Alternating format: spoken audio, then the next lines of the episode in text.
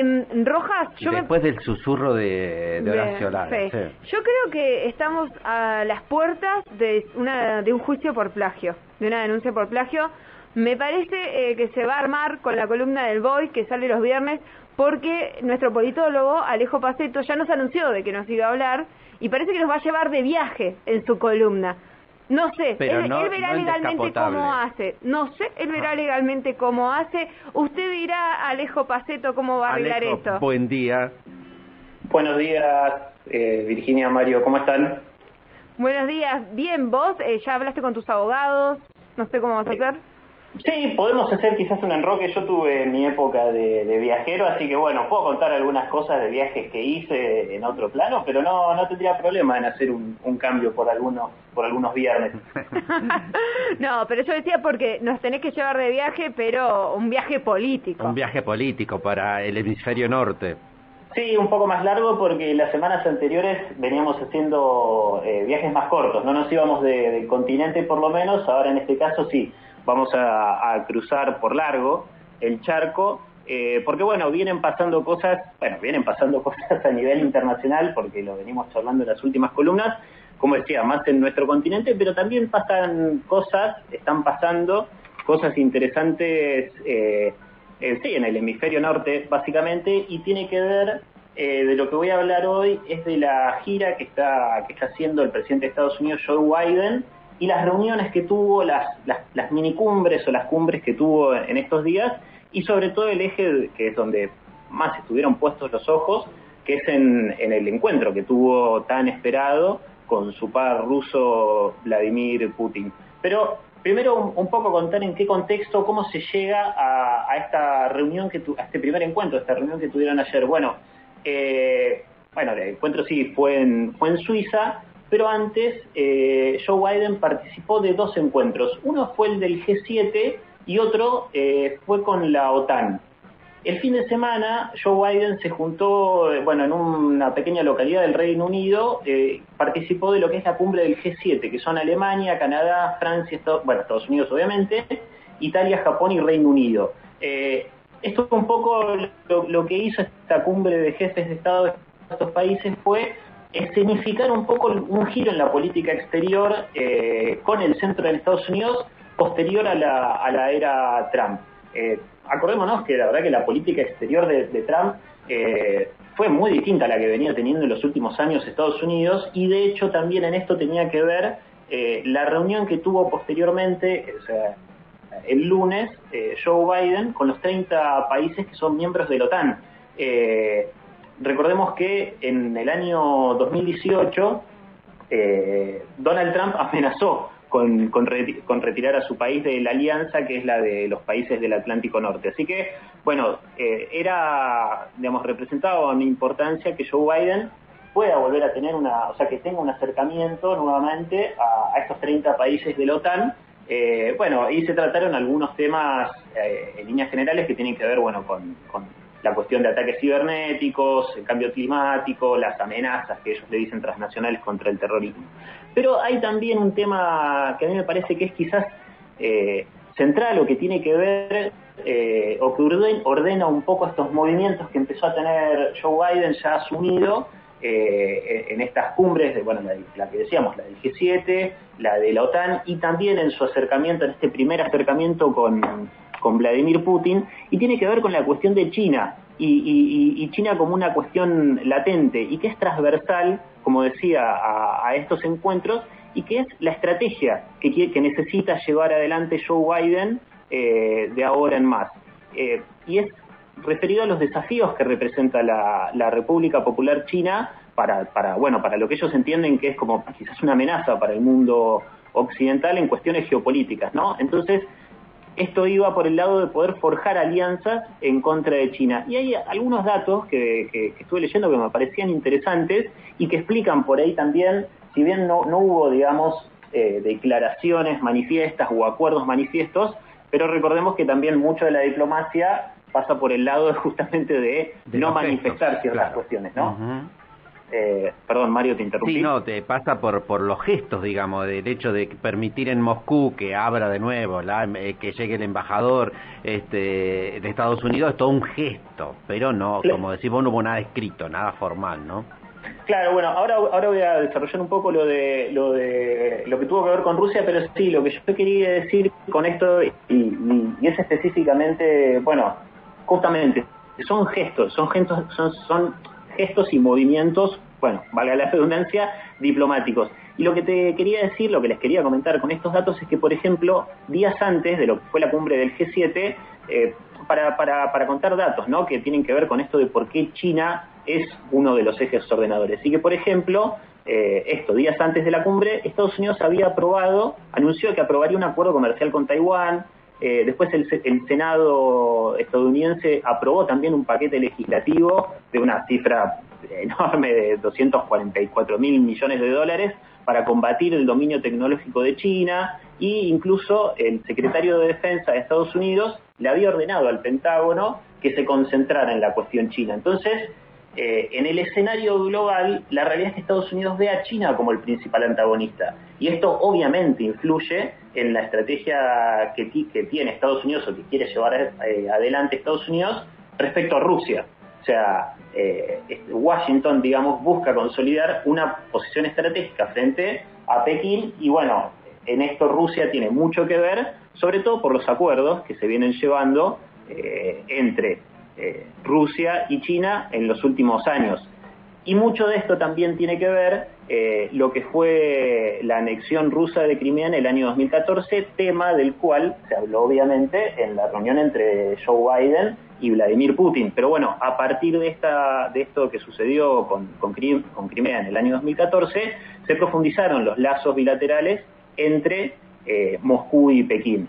bueno, a partir de ahí, obviamente, si bien eh, Rusia sufrió sanciones, eh, bueno, eh, Rusia y China, ¿no? Aparte de inversión extranjera directa, la realidad es que Rusia un poco forma parte del crecimiento económico de China y en esto, bueno, también tiene que ver construcción de ductos para exportación de materias primas, intercambio de armas, bueno, hay una cuestión ahí geopolítica, militar bastante importante y, y a esto digo un poco por qué China es una cuestión central. Pero bueno, yendo a lo que fue la situación de ayer, como decíamos, finalmente se, reunieron Vladimir Putin con Joe Biden en el famoso, el mundialmente conocido territorio neutral de Suiza, en, Ginebra. Así que esta fue, eh, fue el primer encuentro que tuvieron. Eh, y hay también otro dato que me parece interesante, que eh, es el quinto presidente que se encuentra con, Vladimir Putin. Eh, desde que está en el año 99, la verdad que ya pasaron Bill Clinton, George Bush, Barack Obama y bueno, el último presidente de Estados Unidos, eh, Donald Trump. Esto también es como un, un, símbolo, ¿no? De lo que implica eh, que los presidentes se reúnan también con, bueno, con el presidente ruso que tiene hace ya tantos años que está en el poder y demuestra la importancia que tiene Rusia en el escenario mundial.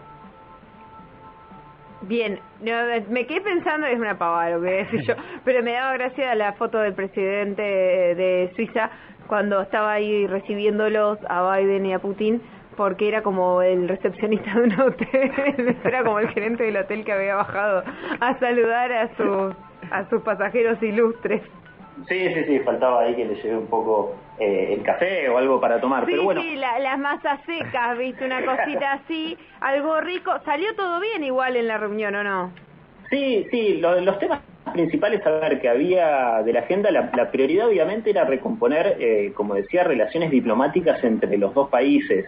Eh, como les decía antes, Estados Unidos había eh, había llevado adelante sanciones contra Rusia, expulsiones diplomáticas también eh, durante el año pasado, se acusaba a Rusia de tener, eh, y en esto iba la cuestión de los ciberataques, ¿no? Se había acusado a Rusia de tener una presencia, una, una influencia en lo que fueron las dos últimas, sobre todo en la elección del año 2016, ¿no? Se, se había dado a entender como que Rusia había colaborado con ciberataques favoreciendo a Donald Trump. Así que bueno, ahí había una cuestión muy importante que tenía que ver, como decía antes, con eh, el tema Ucrania y la anexión de Crimea y con los ciberataques y bueno, otras cuestiones geopolíticas, pero más que nada era tratar de recomponer las relaciones diplomáticas. Bueno, ¿qué pasó al final? como decimos, se tomaron un café, se comieron unas masitas secas, eh, hubo intercambio de regalos, porque eso suele haber siempre, es, parte de los encuentros diplomáticos, ¿no? Los, regalos típicos que se hacen entre los distintos mandatarios, pero la verdad es que eh, luego en las conferencias de prensa, bueno, ambos eh, mandatarios calificaron a, este primer encuentro como constructivo y positivo. Entonces, bueno, finalmente hubo puntos de encuentro. Lo que tenía que ver con, la cuestión de los embajadores y presos, eh, bueno, anunciaron que, porque recordemos que se habían retirado eh, los embajadores de cada país respectivamente, ¿no? Eh, entonces, en esto se anunció el regreso de que el embajador ruso iba a volver a Estados Unidos y que el embajador norteamericano iba a volver a ocupar su oficina en, en Moscú. Así que eso indica en primera instancia una especie de normalización o primer normalización de las relaciones diplomáticas. Y también había una cuestión bastante importante con eh, presos que se consideran como de alto perfil político. Bueno, eh, se, van a dar indicaciones para que justamente ahora estos embajadores que van a ser devueltos a sus lugares de trabajo en los otros países, digamos, eh, comiencen a tener eh, eh, bueno negociaciones sobre qué hacer justamente con estos con estos presos de alto perfil político.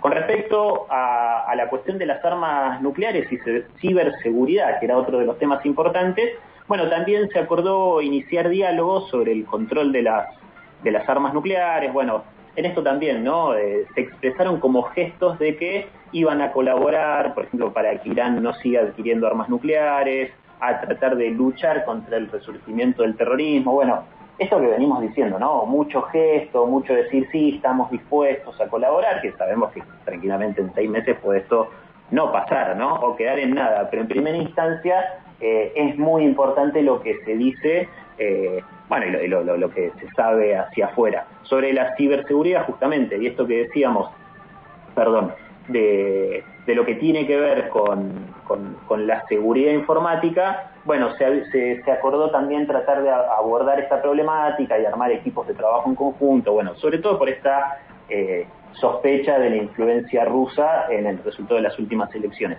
Pero ¿qué pasó? Hubieron también discrepancias o puntos de no acuerdo. El, el, más importante tiene que ver con eh, el destino del líder opositor ruso, no sé si se acuerdan, de Alexei Navalny ¿El envenenado? Eh, claro, del envenenado. Bueno, ahí... Y no porque eh, estaba enojado, viste que cuando estás muy enojado te dice, está envenenado. No, a este lo envenenaron en serio, parece. Sí, con un agente bacteriológico, algo que a mí me, me, genera mucha intriga. La verdad que es un, tema en el que no, no logro eh, profundizar, pero la verdad ahí hay toda una, cuestión que tiene que ver con cómo lo envenenaron, digo, es, bueno, eh, ¿se acuerdan que a los, a los sí, a los ex, ex espías de la KGB que fueron apareciendo muertos en Londres, decía lo mismo, que era como que los rozaban y al tiempito se morían. Y había situaciones de cámara de seguridad y todo. Sí, eh, bueno, esa es más o menos eh, Alexei Navalny, la verdad que es el principal líder opositor ruso y, ahí la realidad es que no, hubo ningún punto de, acuerdo, con lo cual, bueno, ahí quedó un poco tensa la, situación. Y también la otra tiene que ver con, con, Ucrania, que es, como venimos diciendo, uno de los puntos de, fricción que viene arrastrándose desde hace varios años, desde el año 2014, eh, que fue el, año de la anexión.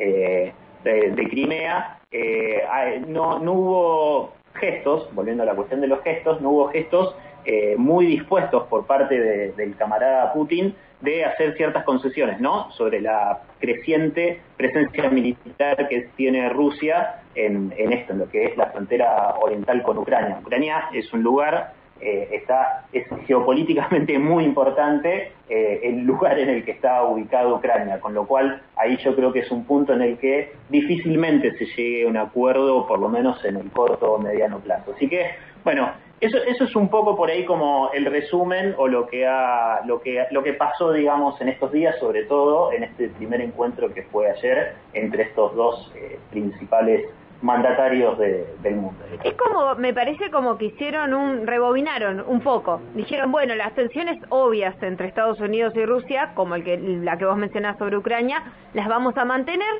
del resto nos calmamos un poco. Claro, y tampoco se sacaron fotos riéndose. No, pero es sonreír, es sonreír en el pretén de manos, creo, creo como... Sí, sí, hay, hay esto. Hubo como un, un saludo, digamos, bueno, eh, Putin se destaca por ser una persona quizás eh, no del todo expresiva en algunas cuestiones. A Cristina le Eh, sonrió. ¿m? Bueno, eh, eso también habría que analizarlo. eh, esos son otro tipo de gestos diplomáticos, pero me parece que, que, que sí, digamos, es, es una relación que está arrancando, ¿no? Digamos, eh, Joe Biden supuestamente viene a tratar de cambiar un poco eh, la política exterior estadounidense y como vos bien decías, ¿no? Eh, hay puntos en los que no van a llegar a, a acuerdos por el momento, hay otros en los que sí se puede llegar a avanzar, pero la cuestión obviamente política y militar no la van a resolver un día para el otro y mucho menos en un primer encuentro. Así que, bueno, me parece que este va a seguir siendo siempre un punto en el que va a haber que hacer eh, poco, en el vínculo por lo menos entre Rusia y Estados Unidos con la cuestión de Ucrania y bueno, lo que les comentaba que también es mucho de lo que sobrevuela la cuestión de la República. Popular China que termina siendo hoy por hoy uno de los principales ejes ordenadores en, en la política, en la geopolítica, digamos, en la geopolítica mundial, Claro. en lo militar, en el desarrollo, incluso en la vacuna, digamos, en las vacunas. Totalmente. Yo me- ayer cuando veía la foto de, de estos dos líderes pensaba, eh, de- eh, es como si en el piso estuviera China, ¿no? O atrás de la cortina, no sé, estaba China ahí en el medio de esos dos. O, o por encima, ¿no? O Mirando por un poco encima, cómo- ahí está, ahí está, está buena. Yo, está yo, buena. yo creo que por ahí, en este caso, yo si tuviera que representar sería como una especie, no, no creo que yo quiero decir titiritero, pero por ahí sería lo que más, eh, lo más gráfico, ¿no? Para que se entienda, como que mira desde arriba cómo los otros se van un poco moviendo en función a lo que, a lo que decide hacer China. Perfecto. Alejo, ¿algo más? Eso, eso es todo por ahora. Perfecto. ¿Qué más querías? Aterricemos, ya está, chicos. Mirá, el- mirá todo lo que hablamos, toda la geopolítica, los principales países que gravitan la geopolítica Sí, mundial, bueno. los tuvimos ahí. Totalmente. Y nosotros acá tratando de ser amigos de todos, ¿viste? Porque. China nos conviene, venimos firmando un montón de contratos comerciales. Rusia, uf. Siempre que en- nunca nos benefician mucho los Claro. contratos comerciales con China, pero bueno, Rusia no Ni se hablar. toca y Estados Unidos ahora le estamos haciendo mimitos para la negociación para que de la deuda. Nos renegocien la deuda. Alejo, muchísimas gracias, ¿eh? A ustedes, muchas gracias. Recuerden que Alejo Paceto lo encuentran en las redes sociales como El Colorado. Ahí lo estuvimos etiquetando nosotros también en nuestras redes Río Negro Radio. Así pasaba entonces la columna de política a cargo del eh, titular de la Asociación de Ciencia Política de Neuquén, Alejo Paceto. Mario Rojas y Virginia Trifogli con voz a diario.